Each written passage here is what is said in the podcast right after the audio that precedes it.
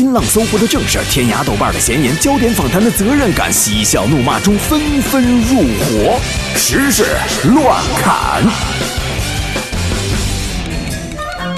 今儿北京呢，第二轮供热气象会会商结束了啊。今年连续五天平均气温低于五度的情况比较小。那么今年冬天呢，北京提前供暖的可能性很小。嗯，那这有媒体就说了，说供暖时间表已经执行大概四十年了。北京法定供暖日期是十一月十五号到三月十五号，建议探讨修改。嗯，就是把这供暖的时间根据每年不要固定化。是，这根据我的生活经验啊，嗯，最好的修改方案应该就是把这个供暖时间和大家的这个母亲要求大家穿秋裤的时间统一起来啊。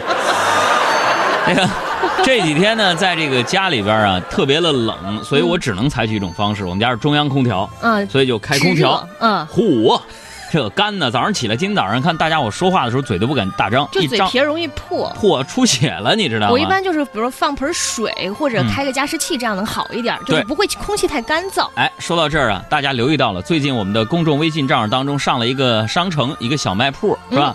今天我们也要送福利给大家伙儿啊！说到冬天呢，今天天气比较干啊，嗯你可能需要的是什么？是加湿器。对啊，但是我们又没有那么多钱送加湿器，怎么办呢？但是又想给大家谋福利，对，我们就呃找了一个加湿器的一个供应商啊，大家可以去选择，同时呢，管他们每个人要出来十块钱的现金的抵用券。现在给我们的公众账号回复“加湿器”啊，回复公众账号“加湿器”，然后你识别弹出的二维码，我们就会送给大家十块钱的车载加湿器的优惠券。我们只送一百个人啊，送完为止啊，送完为止。给我们公众账号回复“加湿器”三个字儿。识别二维码，你就可以得到十块钱的现金的抵用券。你购买这加湿器，哎，一百个人就可以，起码给你砍掉十块钱啊嗯，！能便宜是点。嗯嗯。再来说王健林的新闻。嗯，最近呢，王健林在做企业培训，在讲到企业诚信文化的时候，用海尔砸冰箱举例说明了一个案例。哎，刚才我说了，再回顾一下，这是我们万达诚信经营，可以说一辈子今后这个企业永远都可以值得骄傲，都可以我们来宣讲一个诚信经营典型事例。我在当年总结的会上讲过，我们这个事例比海尔砸冰箱的事例伟大多了。砸二十几台冰箱才几个钱呢？那我们砸了三百五十几个商铺啊，对不对？砸了六亿多，这个而且又又赔的不是六亿多，赔的是十亿多。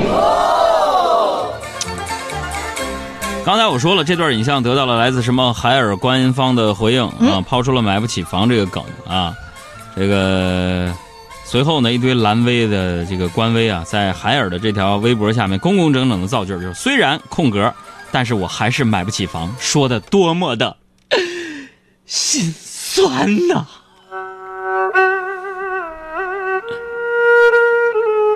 不论跟谁在一起，不论谈论多么快乐的话题，嗯，只要有一个人抛出“房子”这两个字儿，顿时。压抑了。还记得从前呐，每次想到自己买不起房啊，当不成房主的时候啊，我这心中啊，就涌出无限伤感啊。这时候我就会上网四处发一些没有内容的帖子，下面就有人问我呀，说楼主你干啥呀？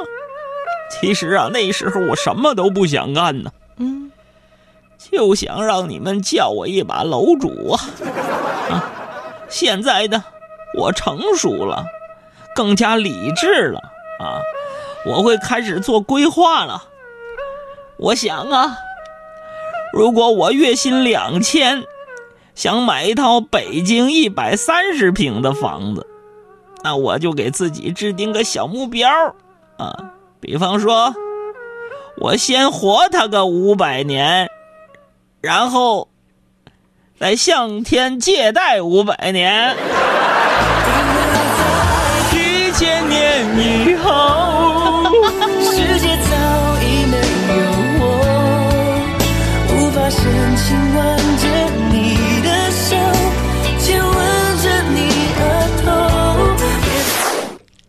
说完了王健林，我们再来说一说王思聪。嗯，胡润研究院二零一六胡润八零后富豪榜公布了，一九八八年出生、身家六十亿的王思聪呢，只能位居第十一位。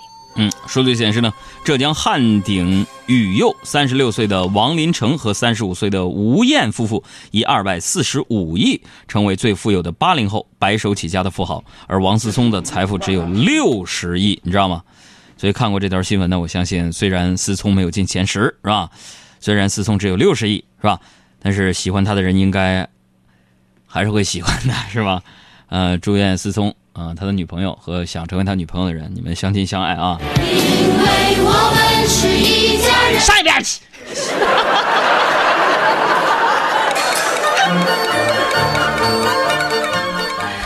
来说一个学英语的事儿。近日呢，有四川成都市民展示了收藏的一本印有“咸丰十年”字样的英语教材。嗯，在书中呢，画了十二个小格子，每个格子里边都是一句英语。最上边呢是汉语的句式，中间呢是英语的句式，最下边呢是汉语注音。这些注音呢都是用汉字来代替音标的。比如说这一句，Tomorrow I give you answer，对应的是托马六、安以、吉夫、尤、安无始为。据专家推断呢，这本英语书啊应该是真的，属于清朝晚期。嗯，叫 Tomorrow I Give give you answer，answer 就明天我给你答案，就是他妈六安以安以基辅 you 安无始为。I way。据专家推断呢，这本英语书应该是真的。嗯啊，这也是说，就是大家从小学英语的时候标注的中文读音的方法，都是老祖宗传下来的，嗯，那都是中国历史上最正统的英语学习方法。嘿，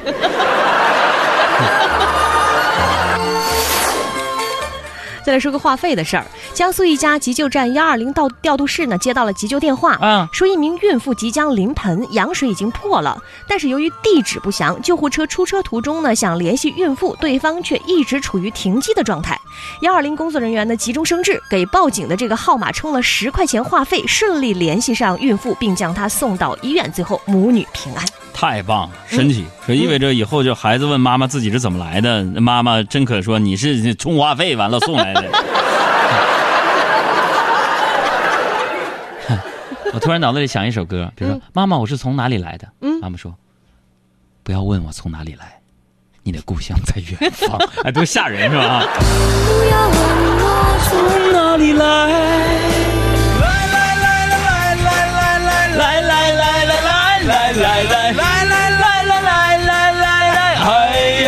现场秀。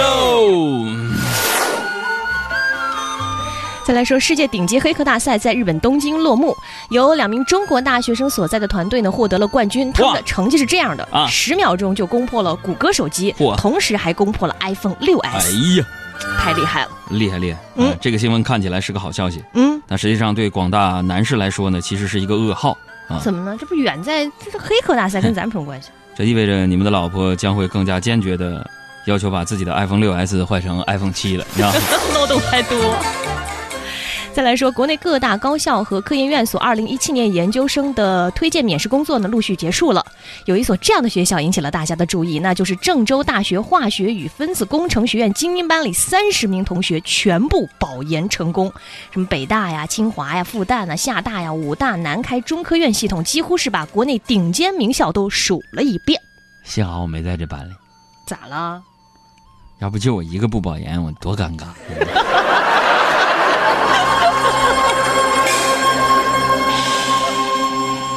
还有一个尴尬的事儿。江苏常州一位单身的母亲吴某，为了移民国外过上好日子，通过网站呢认识了一名美国男子，并且呢结婚。可是等到她办理签证的时候，发现丈夫是一名靠领取政府救济金生活的残障人士，根本就没有能力为自己办理移民手续。那么问题来了，嗯，那到底生活有没有改善？我觉得改善了，怎么了？改善的是那个美国残障人士的生活嘛。你 他来美国，我过上好日子，你知道吗？我跟你说啊，天上不会掉馅饼，即使掉馅饼，不是圈套，就是陷阱。嗯呐。再来说一个事儿，昨天张纪中、樊新曼离婚案又出现了一个新的高潮。张纪中带着弟弟等人来到了樊新曼的家中，要求离婚，并发生了肢体冲突。由于樊兴曼拒绝开门，张纪中便把他家的大门砸破，还毁坏了诸多门前摆设，并强抢了樊兴曼的手机。随后呢，樊兴曼报警，警方抵达处理这起纠纷。更具魔幻色彩的情节是，有媒体报道，张纪中和樊星曼在傍晚时分因为身体不适的原因，双双经急诊送入医院。而樊星曼称张纪中是装病，真正要送急诊的是他。我就说一句话吧啊，嗯今年的电影市场虽然不是很景气，是吧？嗯，但是娱乐圈亲情打造的家庭伦理剧不错，每一部都是一波三折、跌宕起伏啊。为平息，我又来清洗。你两口子真是比翼双雕。再来看一下美国，美国一名顾客由于在菜品中吃到钢丝刷子上面的那个钢丝儿啊，法国的名厨丹尼尔·布鲁在美国纽约市开的高档餐厅被罚一百三十万美元。看到这个新闻，我觉得很气愤啊！嗯，这名顾客实在是太不知好歹了。怎么呢？难道他不知道，如果吃到钢丝，反而要庆幸吗？因为因为这说明，他用的这个碗至少是刷过的。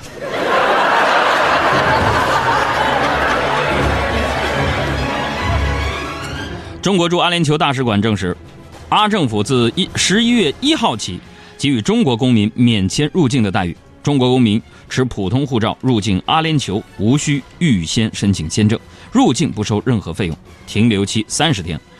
持护照人呢，可以按照阿联酋相关的规定缴费延期一次，再停留三十天。嗯免签了。这也就是说，那些想去阿联酋当乞丐的人们，现在可以不用再偷渡过去了，是不是？为你我用了半年的积蓄，漂洋过海的来看你。为了这次相聚，我连见面的时候呼吸我都反复练习。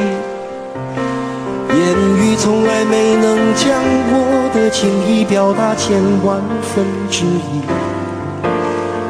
为了这个遗憾，我在夜里想了又想，不肯睡去。记忆它总是慢慢的累积在我心中，无法抹去。为了你的承诺，在最绝望的时候都认真汽车人音乐推荐李宗盛，《漂洋过海来看你》。城市啊，熟悉的角落里，也曾彼此安慰，也曾相拥叹息，将要面对什么样的结局？在漫天风沙里，望着你远去，我竟悲伤的不能自已。